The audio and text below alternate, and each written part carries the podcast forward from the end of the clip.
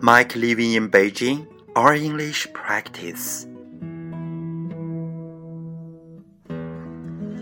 What type of housing do you live in?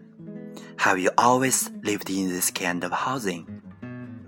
Well, I live in a flat near the city center.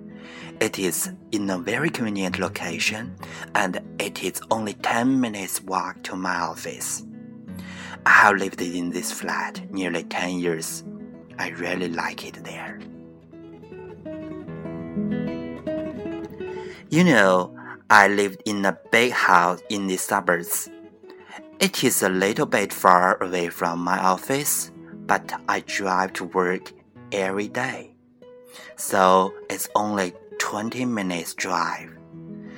It's quite comfortable to live there with my family. Ah, I have a spacious living room and bedrooms. We can breathe quite fresh air and enjoy the singing of birds from time to time. The surroundings is really quiet with an open green grass field and a small lake at the foot of green hills. But I used to share a small flat with two others near the crowded street market. It was rather cramped and noisy, and it was not easy for me to concentrate on doing things I like.